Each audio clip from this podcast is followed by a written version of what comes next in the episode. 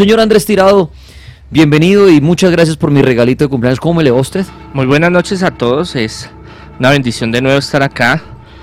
Un feliz cumpleaños, Daniel, que Dios le dé muchas bendiciones. Un regalito es a la traje de Jerusalén, es la estrella de la Natividad, la estrella de Belén. Entonces, para que la tenga por ahí, para que lo proteja de tantas locuras que hace Chino querido. O sea, protección para mí mismo. claro, para que se proteja. o sea, no contra otros ni contra, sino para mí. Sí, claro, si no se le quema, eh, se le estalla. Yo mismo me protejo contra mí mismo. Claro. Oiga, buen detallito, padre. Muy bonita la cruz, muchas gracias por él regalo. Ayer oíamos su charla sobre el diablo, padre, que usted ha sido testigo con sus liberaciones, ha sido testigo de toda esta presencia del mal. Hoy nos va a volver a. Ayer fue unos minutos por lo que era un audio. Hoy está acá invitado para que nos hable lo que quiera de Satanás. Pero quería también, obviamente, hoy Dios es el invitado. Y quería hacerle esa pregunta a usted, padre. Eh, que dirán, qué pregunta tan absurda para el padre, pero es bueno oír la, la respuesta. ¿Usted ha sido testigo como tal de la existencia de Dios?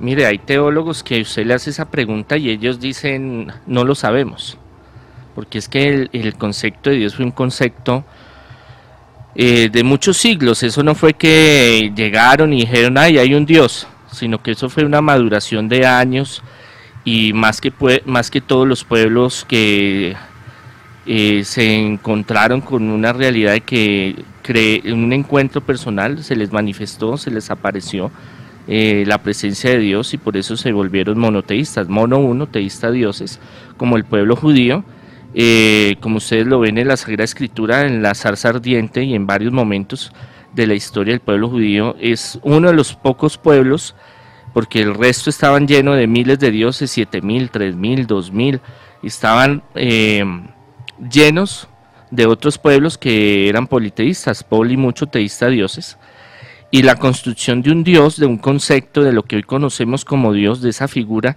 llevó mucho tiempo. Y la figura de Dios en la antigüedad era un Dios, eh, si usted lee el Antiguo Testamento, usted eh, colapsa, usted se bloquea, usted dice, bueno, pero ¿cómo así que es un Dios que va y mata mujeres, niños, bebés, eh, destruye pueblos? porque era una visión muy violenta, eran tiempos muy violentos, no solo el pueblo judío, eso es, a veces le echamos solo la culpa a un pueblo, en ese tiempo todo mundo era violento, en ese tiempo todo mundo buscaba eh, destruirse, por ejemplo, la esclavitud, la esclavitud era muy, era moneda corriente, era algo muy natural en ese tiempo, y que ahorita pues lo vemos y decimos, uy, no, terrible como era en esos tiempos, y sí, claro, pero todos los pueblos crecían y ¿qué hacían? Ir a invadir a los otros, ir a matar a los otros, ir a saquear a los otros. Entonces también tenían que tener una visión de Dios más violenta, bélica. Llega Jesús y nos muestra un Dios más de misericordia, Ab, que quiere decir Padre, Abab, que quiere decir papito, decía, esa era la forma en que él se refería a Dios, como más em, cariñoso, como más cercano, como más paternal. Entonces, cada uno eh, en esta vida espiritual va haciéndose su concepción de Dios. Unos pensarán que es de barba y toca la, la cítara por allá en las nubes. Otros pensarán que es una energía, otros pensarán que es un ser, un extraterrestre. Bueno, cada uno tiene como su concepción. Pero en la mía, digámoslo así, en el cristianismo, catolicismo, es un, un ser creador del universo, Padre, o sea, que viene, procede todo lo que está en el universo de Él, y es de amor y de bondad, Jesús nos lo enseña muchas veces, y mm, en muchos milagros de mi vida personalmente, antes de ser sacerdote, eh, y después, y en estos tiempos, pues uno ve como ese amor, esa misericordia, y esa parte activa de Dios en muchos milagros que uno ve, sanaciones, liberaciones, progreso en la vida cotidiana, los milagros cotidianos, como lo hablábamos la vez pasada de, los milagros extraordinarios y milagros cotidianos, y eso le afirma a uno la fe. Científicamente no hay pruebas para decir existe Dios, tampoco hay pruebas para decir no existe, estamos en un limbo. Ni los científicos se han puesto de acuerdo, ni los teólogos podemos, tenemos respuestas ni pruebas contundentes. Estamos como en un equilibrio de poderes, se llama eso, un equilibrio de, pensamiento. Y ya la concepción del Dios que cada uno quiera seguir eh, es muy personal. Eh, recibir, esto es por fe, es por, por dar un salto al vacío y decir yo quiero creer en esto, me siento identificado, porque por más pruebas, por más argumentos, con, por más eh, estudiar la Biblia. Y ahora en el cartel de la Mega, único, completamente la Biblia universitaria. al revés, y por eso no, no, no quiere este decir que vayan a desarrollar eh, una fe o una seguridad que existe un Dios, eso es un encuentro muy personal, es algo muy eh, interior de buscar eh, un ser superior, llámelo Alá, Buda, eh, como quiera llamarlo, un extraterrestre. Bueno, ahorita hay muchas teorías de lo que usted quiera, entonces es algo que es muy importante ir desarrollando y, y ir creciendo en la espiritualidad o la religión que cada uno tenga eh, porque la religión o la espiritualidad no es solo creer en un Dios como tal, sino es un modelo político, un modelo religioso, económico, es, hay un sistema moral, ético, espiritual. Por lo general la mayoría de las religiones son positivistas. ¿Qué quiere decir eso? De que buscan un mejoramiento del ser y de la sociedad. Entonces un sistema religioso, cualquiera que sea, cualquier religión, va a aportar, menos de que se llegue al fanatismo. El fanatismo es el extremo más terrible de todas las religiones y de todas las espiritualidades, porque ya se cierra a que lo que usted cree es solo la verdad y nada más que la verdad, y si usted no me quiere creer, entonces si no es a las buenas, entonces es a las malas. Y eso lo vemos en la Inquisición, lo vemos en las cruzadas, lo vemos en los evangélicos, protestantes y en otras religiones, porque esto no es solo el problema del fanatismo, no es solo cristiano católico, sino que vemos en el Islam, en el judaísmo, en muchas áreas, digamos, donde eh, nos dejamos nublar y dejamos que nuestros pensamientos y deseos eh, defiguren esa, esa visión de Dios en nosotros. Muy bien, están oyendo al Monseñor Andrés Tirado respondiendo a la pregunta si ha sido testigo de la existencia de Dios. ¿Usted qué quiere opinar? Y dice, yo he tenido, yo he sido testigo de esto. Le recuerdo, puede dar su comentario en el libro del cartel en Instagram, en Twitter con el numeral Dios en el cartel y en Facebook en el grupo El Cartel Paranormal. Las líneas van a estar abiertas para que usted también nos llame, nos dé su testimonio. Pero bueno, el Padre, eh, viendo que hoy Dios ayer el diablo y todo, dijo yo tengo que ir a profundizar en todo esto de Satanás, de Dios. Pues padre, ¿qué nos quisiera decir en esta noche? Sí, mire, el concepto de Dios es algo muy grande. A veces nosotros cogemos un esfero, por ejemplo, un bolígrafo, y decimos, ah, no, pues es un bolígrafo, todos los días lo utilizo, escribo y lo voto. Pero si usted supiera la ingeniería, los años, toda la tecnología que tiene un bolígrafo, usted diría, uy, yo lo aprecio más, entiendo más, conozco más. Entonces, para enfrentar al demonio y vencerlo hay que conocerlo. Y más aún conocer a Dios y conocerse a uno mismo. Y, el, y conocer a Dios es algo fascinante y es algo maravilloso que nos da mucho sentido de, vivir. Ahora, es importante entender eh, que a veces nosotros hablamos mucho del demonio pero no sabemos quién es. Hablamos de Satanás, de Belcebú, Lucifer, hablamos de las, de las posesiones, de la brujería y todo eso está en los ámbitos que hemos hablado, pero el, concepto y las visiones del demonio no son las mismas que nosotros ya tenemos preconcebidas, las que la iglesia o la tradición o lo que nosotros pensamos a veces que es el demonio. Entonces, eh, nosotros, como les decía, pensamos que Dios es un gordito con un arpa allá en la nube y, cantando y esperando allá que como ayer que, como ayer que hablamos del diablo que uno lo imagina el de cachitos y allá con la, con la hoguera y el trinche. Claro, claro. Esa visión medieval de un monje que le dijeron, bueno hermanito, es que necesitamos que nos arme aquí a Satanás porque yo necesito llenarlos de miedo, pavor a toda la gente. Esta gente, eh, acordémonos que la, el imperio romano se cae, y la iglesia lo sustituye legalmente, políticamente, económicamente, rey, señor y juez.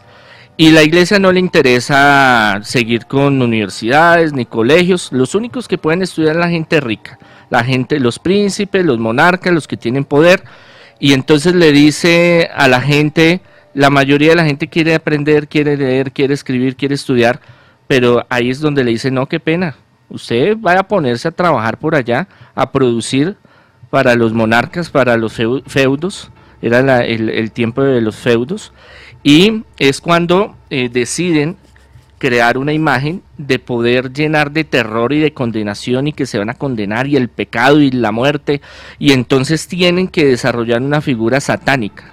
Entonces cogen de barra de religión, le dicen a este monje, le dice hermano, yo necesito una figura que la gente cuando se vea se desmaye. Okay. Entre en pánico. Claro, entonces él dijo, bueno, de tal religión y pueblo voy a coger los cachos, de la otra las patas, la, la otra el color rojo, la otra el tridente. Y de varias em, religiones diferentes tomó ciertos eh, elementos y formó esa imagen que nosotros conocemos que es con cachos, cola, eh, patas de carnero y, echando fuego por los ojos, pero obviamente esa no es la visión, usted nunca lo va a encontrar en, en la Sagrada Escritura que diga, el diablo es con cachos y ojos que botan fuego y lengua que da la media manzana de Bogotá y viene y lo muerde y se lo va a llevar. No, en la Sagrada Escritura habla del enemigo, de Satanás, de las huestes infernales. Entonces debemos de entender, empecemos desde el principio. Para las diferentes religiones y ciencias disciplinarias, humanísticas, el demonio Satanás Belcebú son diferentes y no es el mismo concepto de nosotros. Entonces, hablemos del el judaísmo. Usted lee la Biblia y usted en el Antiguo Testamento ve una visión totalmente diferente del demonio.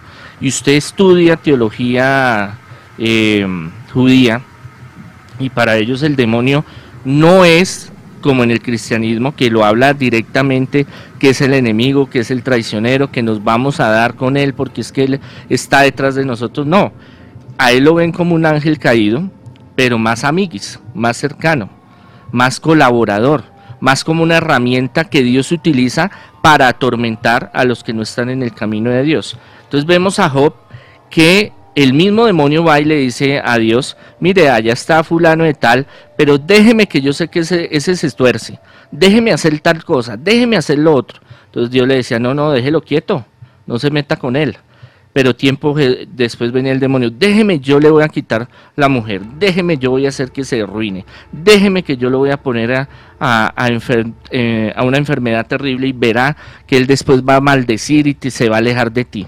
Entonces Dios le dice, bueno, pruébelo a ver. Y entonces el demonio va y le hace y le quita y le pone hasta que llega al nivel más terrible y absurdo de casi la muerte. Y entonces decepcionado llega el demonio y le dice, mire, pero es que y, Dios le dice, mire, pues que él no, no, se, no se torció, él no renegó, él no maldijo. Entonces, la visión, digamos así, de los demonios en el judaísmo es una visión muy diferente a la de nosotros. Obviamente, eh, la cábala y otros conocimientos esotéricos judíos hablan de eh, cómo también eh, vencer y hacer exorcismos. Los judíos tienen varios tipos de exorcismos en los cuales eh, antiguamente hacían rituales con animales, con animales corderos, sobre todo palomas, para que encapsular a esos demonios y que se fueran. Ahora, ellos también tienen, em, y eso debemos de entender de que el judaísmo fue construido con el tiempo y fue una amalgama, fue una síntesis de muchos pueblos donde ellos estuvieron. Recordemos que ellos estuvieron en Babilonia, los cananeos, eh, Egipto, eh, muchos otros pueblos que estuvieron en contacto y ellos retomaron y cogieron muchas cosas, por ejemplo de los eh, griegos, de, perdón, de los egipcios y de los arcadianos y de todos estos pueblos alrededor, muchos rituales de invocación de demonios y de cómo poder utilizar demonios para el beneficio, rituales, grimorios que llamamos en la actualidad. Y el rey David tiene una historia larga y profunda sobre encuentros, según la tradición judía, de invocar a demonios. Tanto así que en la segunda reconstrucción del templo de Jerusalén se habla de que él invocó que San Miguel eh, se le había aparecido San Gabriel y le habían dado un anillo con unos poderes especiales. Eso habla la tradición. Muchos judíos dicen que no, otros que sí, pero hay escritos muy antiguos que lo narran, donde eh, le dijeron, bueno hermano, mire, con este anillo, bueno, hay unos dicen que son extraterrestres, tecnología del, universo, con este anillo invoque y domine a cualquier espíritu y este espíritu le va a hacer lo que usted quiera. Entonces él que hacía, él cogía esos demonios y una de las partes donde se habla eh, de la construcción eh, del templo de Jerusalén, uno de los templos más importantes del mundo y del judaísmo, fue parte construido según esa tradición y según algunos de los textos más antiguos, por demonios. Y también para tener éxito, para alejar al enemigo, para tener el amor, para ganar en batallas. Entonces tenía como su lado oscuro, digámoslo así, el judaísmo no lo veía, no tiene esa concepción y ahorita en la actualidad menos, porque ya la parte de la cábala o la parte mística, esotérica del judaísmo está muy, muy cerrada, muy pequeña, porque ya el judaísmo tiene una visión muy diferente de la teología y creen que el, el, el, el demonio, Satanás, puede en ciertos casos llegar a la posesión, pero en realidad es un mito, una leyenda. Ya llega Jesús y él da la otra versión. Él, es, él empieza, digamos, el relato de los evangelios. Espere, espere, ya me cuenta la versión de Jesús. señor Andrés Tirado, que está hablando ahorita, hablaba de la parte de Satanás, de la invocación de demonios para lograr muchas cosas. Pero ahora dijo, bueno, ahora voy a meter a Jesús en el cuento que nos está contando, el padre siempre quiere nos echa un cuento bien chévere de la historia, de la religión, de las creencias. Ayer se habló aquí del diablo y estamos hablando de la existencia de Dios. Pero el padre siempre nos echa el cuento bien chévere para entenderlo, para no aburrirnos, ¿no? Como clase de religión que uno dice qué pereza. Entonces, padre, ahora iba a, invocar a Jesús usted. Sí, entonces, bueno, el judaísmo también tiene su demonología y ellos conocen bien por ese, ese pasado que ellos tienen qué tipos de demonios. Entonces nosotros creemos que Satanás, Belcebú, Lucifer, diablo, demonio, todos son iguales y no, todos son diferentes. Y llega Jesús y él, como es fariseo, y van a decir, uy, ¿cómo así que Jesús era fariseo? Eso, eh, ¿acaso con ellos no se peleaba y ellos no eran una porquería y les decía que eran sepulcros blanqueados, raza de víboras y un poco de cosas? Claro, Jesús era fuerte a veces en su lenguaje. Y eh, en la teología judía no era solamente una sola teología, habían diferentes teologías. Y estaba la de los saduceos y fariseos. Obviamente ellos se daban duros entre ellos. Usted va a una, a una mm, eh, mezquita, eh, mezquita, no, a una sinagoga, perdón, y ellos eh, comparten la palabra, la leen, la interpretan, y usted a veces pasa y en Jerusalén cuando estuve se agarraban a gritar y acalorados y uno decía, uy, pero ¿qué pasó? Se agarra, uy, pero ¿por qué se tratan así? Pero, pero furibundos, era una cosa. Y entonces eh, la guía que nos estaba llevando nos decía, no, no se preocupen, tranquilos, es la forma en que ellos tienen de debatir las cosas y ya después se calman y vuelven y se emocionan. Entonces, en ese tiempo, él como era fariseo, de la línea de fariseos. La línea de fariseos creían en la vida eterna, creían en los ángeles, en los demonios. Y Jesús entró a darle con toda al enemigo, entró con dándole una clasificación, y eso lo dicen los evangelios, porque lo una clasificación de que es algo real y que es un enemigo muy diferente al tipo judío, al pensamiento judío, porque lo primero que él hace es los 40 días, las 40 noches, de su ayuno, de su entrega eh, al Señor en el desierto, su preparación, antes de empezar su vida pública, y este canchira se le aparece y empieza a tentarlo y empieza a desafiarlo y lo pone a prueba. Entonces la primera forma en que Jesús nos muestra esa naturaleza demoníaca, cómo quiere afectar al ser humano en sus diferentes áreas, cómo lo quiere tentar a uno y cómo busca destruirlo, es Jesús. Y ya empieza después su ministerio cuando empieza a hacer exorcismos y, los mismos fariseos y saduceos le dicen, ese saca demonios en nombre de Satanás, porque Satanás es el papá de él, él viene en nombre de Satanás y los enfrenta a Jesús y le dice, venga, si yo soy, si yo estoy en el nombre de Dios y saco con el nombre de Dios, ustedes porque vienen a decir que estoy Satanás. Satanás no puede sacar al mismo Satanás y siempre tenía sus enfrentamientos. Usted lo ve en la Sagrada Escritura, como muchas veces con fariseos y saduceos se enfrentaban teológicamente con la Escritura para desafiarse. Y como muchas veces eh, ese ministerio del exorcismo y cómo el demonio empezaba a fastidiar a Jesús y cómo empezaba a atacar a, Jesús y a los apóstoles. Y de ahí, pues desde ese momento eh, a estos días que se sigue manifestando y por eso el ministerio tan fuerte de nosotros de exorcismo, de liberación, eh, todavía permanece, aunque muchos Claro, en, el catolicismo, cristianismo hay muchas teologías y ahí es donde quiero también entrar a hablar de lo que es eh, los conceptos o las visiones diferentes de otras eh, religiones y de otras eh, ciencias humanísticas. Ya que va a pasar a hablar de eso, padre, le tengo una preguntita que ya le voy a hacer. Regla 1. No te quedes quieto. Regla 2. No dejes apagar tu vela. Regla 3. Trata de sobrevivir hasta la madrugada. Y recuerda, nada bueno pasa después de la medianoche. No te pierdas Demonio de Medianoche en cines mayo 31. El cartel de la Mega presenta. Vamos a buscar la gloria y en Mercado Libre encontrarlo todo para vivirla. Descuentos hasta del 40%. Aquí estamos en el cartel paranormal. Les recomiendo que vayan a Mercado Libre si están buscando algo con seguridad lo van a encontrar y descuentos y cosas muy chéveres. Mercado Libre.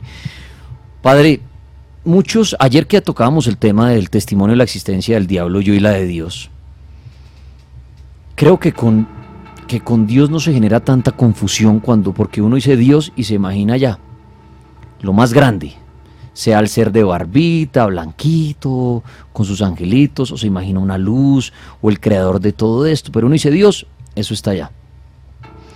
Pero creo que hay un enredo, padre, eh, con el diablo.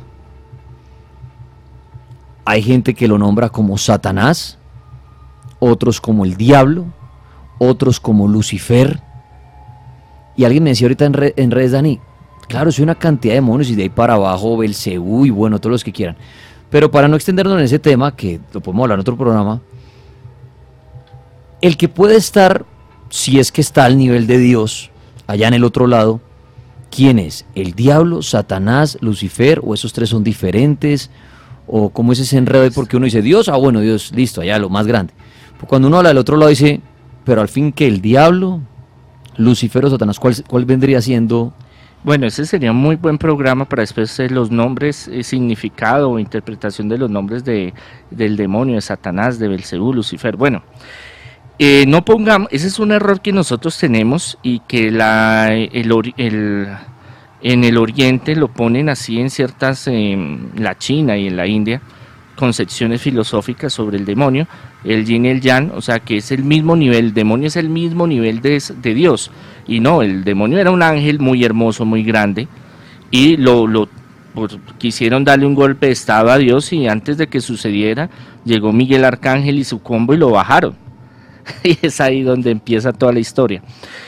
¿Quién es el más alto? Eh, Lucifer o Luzbel, que era el ángel más alto digamos, uno de los arcángeles más bellos y que ayudó en la, un día estos podemos hablar de eso, que ayudó en la creación del universo, imagínense.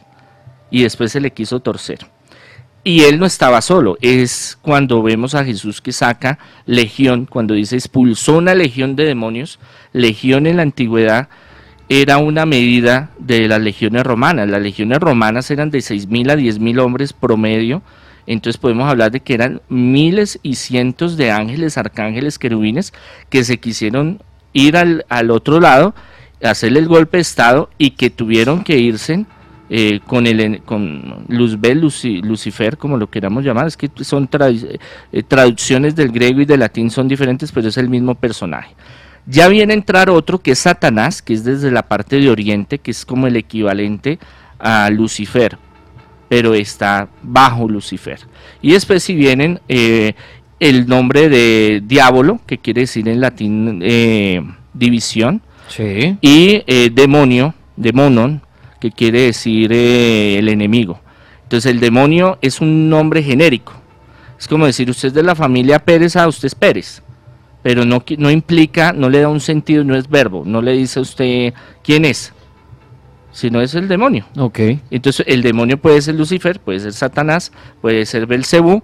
Un día estos podemos hablar de todos esos nombres y, sus eh, arquetipos y su forma de interpretación. Entonces cuando uno dice Dios y uno se refiere al otro lado, el diablo. Sí, el diablo. El demonio. Demonio. Ya, si quiere ser más específico, pues ya los nombra. Entonces, Satanás, Lucifer, Belcebú. Pero para ser más concreto con mi pregunta ahí, ¿cuál sería, aunque de pronto usted me dice, no, ¿Hay alguno al, Hay una jerarquía. ¿Hay alguno al nivel de Dios? es que ese es el problema. No podemos decir que es al nivel de Dios. Hay una cabeza en esa organización, que es Lucifer. Eso, hasta ahí, esa es la respuesta es la que quería. O sea, el, el, co- comandante de allá de la, llámelo El mero oscuridad, mero, el duro. mal o del otro lado, Lucifer. Lucifer. El- Luzbel, que es lo mismo, sino que la traducción griega y latín difiere un Ok, poco. Luzbel, Lucifer, y de ahí se desprenden la cantidad de demonios. O Sí, sea, sí, de ahí abajo hay un mando, eh, la misma organización. Jesús dice, un reino no puede vivir eh, dividido, desunido. Entonces, todo lo que el demonio no puede crear, o sea, Luzbel no puede crear nada, pero sí puede hacer una réplica al contrario. Entonces, por eso, por ejemplo, uno de los tantos rituales que usan las sectas satánicas es la misa negra, como una parodia a la misa católica, digámoslo así, o al rito católico o cristiano. Entonces, una trinidad satánica. Entonces, la bestia, como aparece en el Apocalipsis, el anticristo y, Satanás. Entonces, hay un equivalente de que no puede crear nada, pero lo que hay lo voltea hacerlo lo malo. Entonces, por ejemplo, las eh, obras de misericordia, entonces pecados capitales, son como el, el, equivalente, pero como les digo, no podemos equiparar, no podemos decir la misma, eh, esa, esa visión que nosotros tenemos, que es que el demonio es igual poderoso a Dios, no, el demonio no es nada en comparación a Dios, pero sí tiene un poder en este mundo y nos friega con eso. o sea que si usted es de los que está oyendo y dice, a mí se me apareció el diablo, es el- el- se puede referir a Lucifer. Ya de ahí para abajo, otros demonios que de pronto otro programa hacemos con el padre. Sí, de sí, podemos hablar. Eso era lo- eso es que está viendo en redes que mucha gente como que dice, bueno, el demonio, pero yo digo a Satanás, a Lucifer. a- Entonces ahí está, Lucifer es ese demonio que bajo de él se rigen los demás, pero después en otro programa hablamos de eso. Entonces, padre, continúe. Quería hacerle esa preguntita nomás. Sí, mire, bueno, eh, para la teología hay diferentes líneas, modelos teológicos y hay una de la que pues que es del magisterio de la iglesia, en la cual creemos que existe el demonio o los demonios y que influyen una fuerza demoníaca, hay una fuerza del mal en el en el univer- en este universo y que hace daño y que busca hacer daño a todos los que somos de la luz. Pero también hay co- concepciones teológicas donde eh, tratan de hacer eso, equili- equilibrar, digámoslo así, la balanza y decir, el demonio es una figura así como la creamos, porque la teología es muy amplia, eh, teología especulativa que se llama, eh, yo pongo al demonio como un equivalente a Dios para justificar, digamos, que hay el bien y hay el mal. Hay algunas visiones sobre eso. La psicología, que es algo un poquito más moderno, habla de que son, hay arquetipos y que en el inconsciente nosotros buscamos eh, una razón para echarle la culpa de nuestros pecados o de nuestras imperfecciones o nuestros errores a un segundón, a un, a un otro personaje que lo podemos llamar eh, demonio, Satanás, Belcebú, Lucifer, para echarle la culpa de nuestra vida, de nuestras responsabilidades y nosotros lavarnos las manos y decir, no, eso no fui yo, eso fue el demonio. Entonces esa es una de las de la mayoría de las visiones de la psicología que están de acuerdo con eso. Hay unos que dicen que sí puede haber posesión, pero son sectores muy muy pequeños. En general ven la eh, ven a- al demonio como ese arquetipo que trata de, eh, de excusarse el ser humano para echarle sus, sus Ya, pensamientos. ya que tocó lo de posesiones, padre, ¿por qué siempre se habla de posesiones, digamos, de demonios o, del, o de Lucifer? Y no se habla uno, no hay una posesión de, no, es que estoy poseído por un ángel. O manifiéstese y diga, no, soy Dios. ¿Por qué? Porque no es, sería una posesión. Es, no existe, la posesión Un es ángel, no se, un ángel no se mete en el cuerpo de un ser, ni Dios se mete en el cuerpo de No, un no, bueno, eso no se sabe, ¿no? No podemos decir, porque hay casos donde la Virgen se ha manifestado y entran en éxtasis. La palabra es éxtasis. Posesión es a la fuerza, entonces hay una, una diferencia muy grande de que un, un espíritu, se le, un demonio o un espíritu desencarnado bajo, cogió y se le metió. Cuando hay la presencia de la Virgen o de los ángeles, o hay mensajes de Dios, digámoslo así, lo que se llama es un éxtasis, porque es en un momento esa entidad se manifiesta, eh, utiliza ese canal, esa persona, para dar ese mensaje y después lo suelta. La posesión no, la posesión entra ese demonio y se queda ahí por lo general, eso ya no sale, porque la, la gran eh, objetivo de él es entrar y posesionarse. Por eso se llama posesión, de, de poseer, de tomar, a la fuerza. Entonces son dos conceptos muy diferentes y mm, en el mundo espiritual no todo está escrito. Yo hay muchas cosas que están en estudio, no se pueden eh, porque no en este momento no hayan pruebas o no hayan cómo determinarlo, no quiere decir de que no pueda ser. Por ejemplo, lo de que un, un ángel tome el cuerpo de una persona, no se sabe.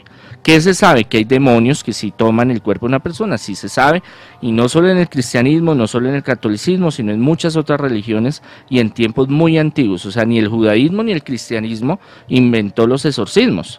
Usted ve los rituales de los babilónicos, de los arcadianos, de todas esas em, culturas y tienen una cuestión muy profunda sobre los demonios y cómo interactúan y cómo se pueden invocar y posesiones y exorcismos. Por ejemplo, los, los egipcios tienen unos rituales en el libro negro de ellos eh, de eh, cómo sacar un demonio o cómo meter un demonio a la fuerza. Entonces son cosas de alto turmeque.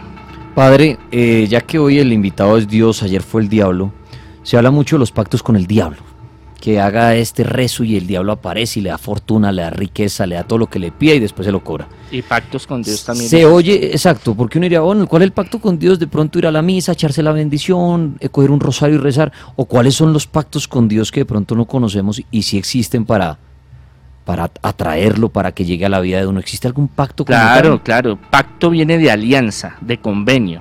Antiguamente se utilizaba mucho el pueblo judío habla en la Sagrada Escritura de muchos pactos que Dios tiene y el gran pacto, la gran alianza desde Noé con Moisés en general. Hay una diferencia muy grande, eh, es que con el pacto o esa alianza con el demonio, eh, usted hace algo que él quiere o usted le ofrece algo que él quiere y él le va a dar lo que usted pida.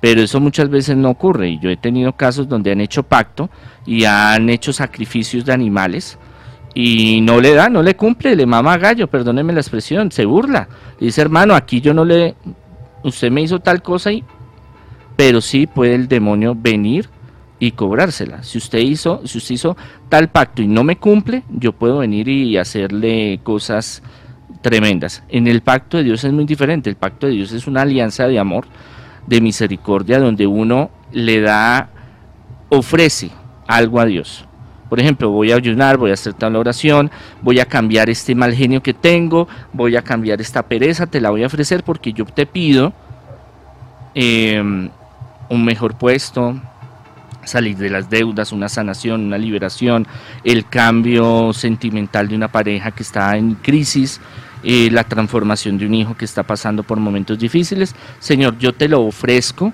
y te pido esto. Ya está en las manos de Dios en qué momento hacerlo. Y si, eh, si es la voluntad del Señor, eso es, es muy diferente a, a, mm, ese contrato que se hace con el demonio. Yo le doy esto y usted me da esto. Con Dios es su voluntad. Pero Él es misericordioso y muchas veces de lo que nosotros ofrecemos, Él escucha.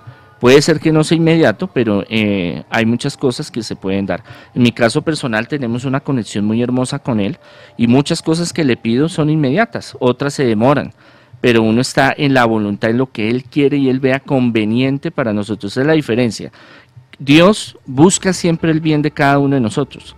El enemigo no. El enemigo busca solo eh, fregarnos y solo sus eh, eh, propósitos. Padre, no hay manera de confirmar que lo que uno vio o lo que se le apareció es Dios. O sea, no, nada, ni el demonio. Así sea, porque mucha gente dice, dice, hoy me iban a atracar y apareció de la nada un señor y me salvó y cuando volteé a mirar no estaba, dice, se me apareció el ángel de la guarda, otro puede decir, fue Dios pero no hay forma de La Virgen, eh, mi abuelita que no puede confirmarlo uno. No, nada. Y ahí viene mi pregunta, claro, porque no sabemos cómo es Dios, el padre lo decía ahorita arrancando, claro, que uno se lo imagina como nos lo han comercializado, así como cuando nos imaginamos al angelito gordito, rosadito con su arpa y al diablo con los cachos. Y mi pregunta viene eh, a lo de ayer. Así como no podemos asegurar que el que estuvo al lado nuestro, que al que vimos fue Dios, sino cada quien eh, saca su conclusión, hacia el diablo tampoco. Si a mí se me aparece el perro de ojos rojos, si a mí se me aparece el señor de abrigo negro y sombrero negro, si a mí se me aparece el en, la, en las patas mías, en la cama, el, con el tridente, los cachos de la cola, tampoco hay forma de confirmar que el que estuvo al lado mío en ese momento fue Lucifer. No, tampoco. Hay una forma que es cuando es algo masivo. Por ejemplo, las apariciones de la Virgen. que todos ven en ese momento y tienen locución, que se llama eso, que eh, la Virgen se presenta y dice, hijos míos, yo soy la Virgen tal, y hago esto y esto. ¿No y esto". podría ser un demonio haciéndose pasar por la Virgen? Ahí vienen la investigación y las pruebas para investigar si realmente eso no es. Lo que pasa es que tener un fundamento totalmente científico, y nos vamos a las pruebas científicas, el método científico no, no se puede porque es lo paranormal, no hay forma de usted cómo manejarlo, cómo cuantificarlo, cómo calificarlo. Usted, por ejemplo, mañana, ustedes van mañana a hacer una investigación allá. En muchos parques se mueven muchos objetos, columbios y esto, eh, paranormalmente, de fuerzas paranormales, pero muchas veces es solo fuerzas eh, físicas. Entonces, es más fácil comprobar esa parte, pero ya cuando es una parte así eh, metafísica de que, por ejemplo, es masivo y se aparece porque ha sucedido la figura del demonio y les ha hablado a cuatro, a cinco al tiempo, pues eso ya es, ya da una certeza más de que es ese espíritu, esa entidad, ese demonio. Pero 100% es algo muy eh, personal. Por eso la, creencia o la fe en Dios y en el demonio es algo muy personal.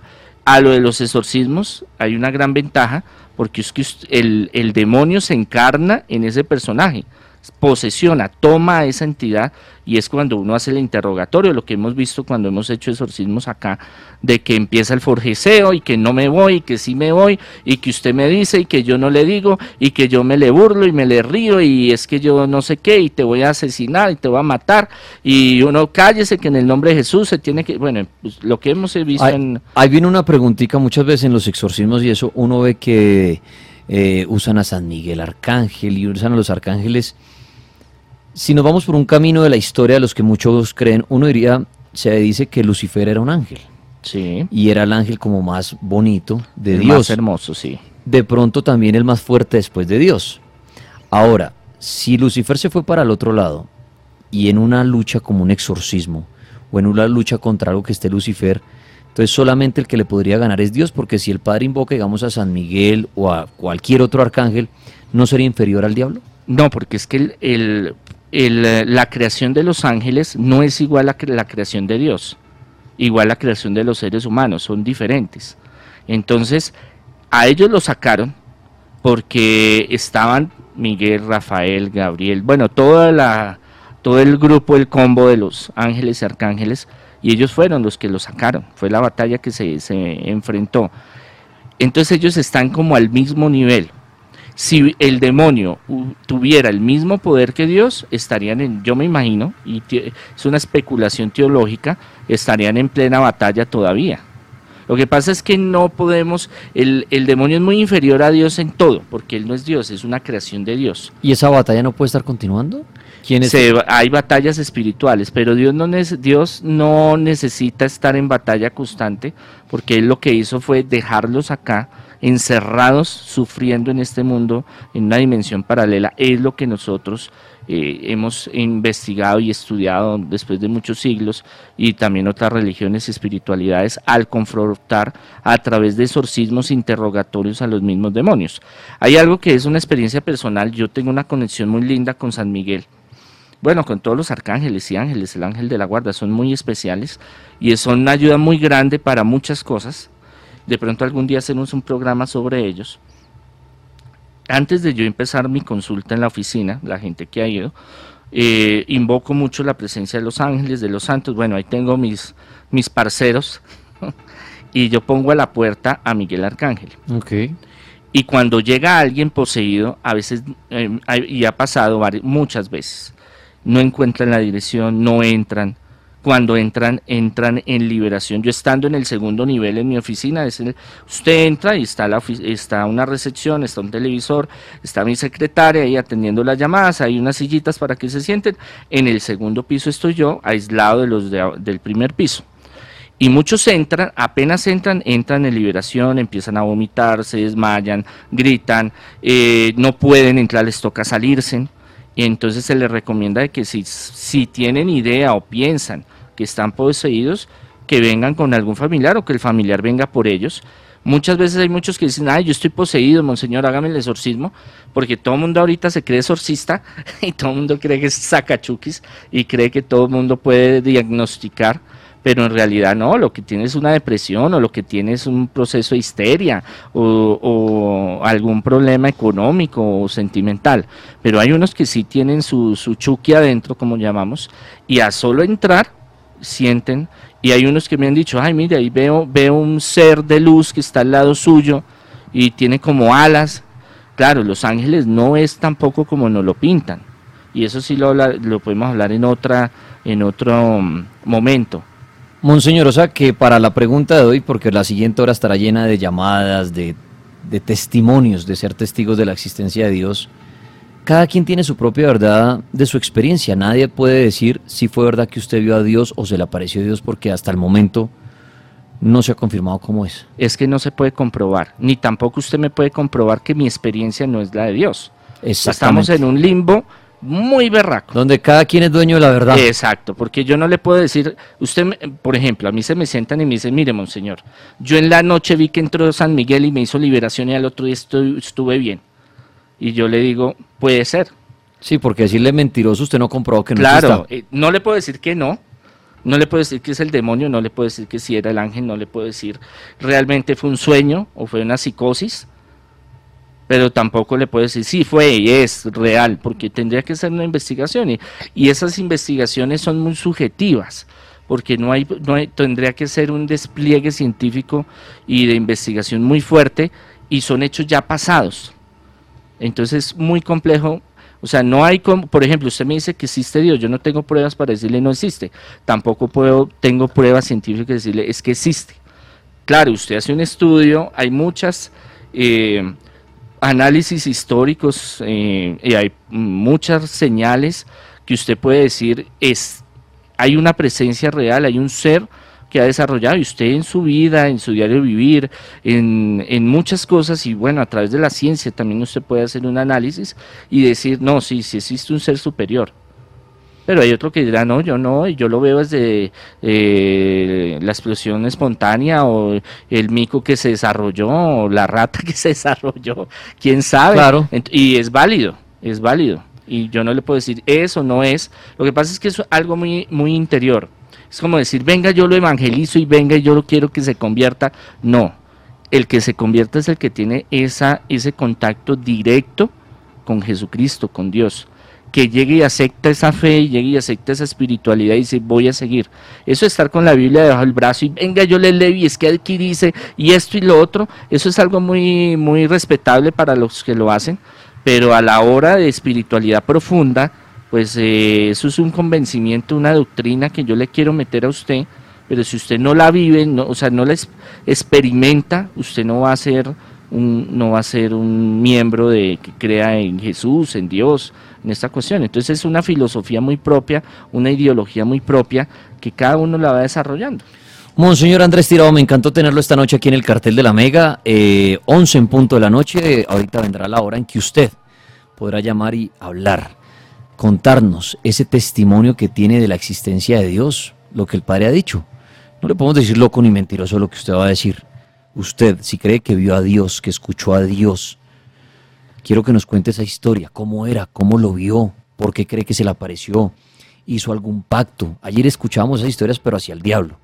Hoy el invitado es Dios al cartel paranormal. Monseñor, la gente que de pronto quiere hablar ya con usted en privado, todo el tema espiritual que usted hace, ¿cómo lo ubican? Sí, para um, ayuda en progreso, prosperidad, sanación, salud, restauración de hogares y el fuerte mío, ya saben, es exorcismo al 600-3445 en las tardes en Bogotá.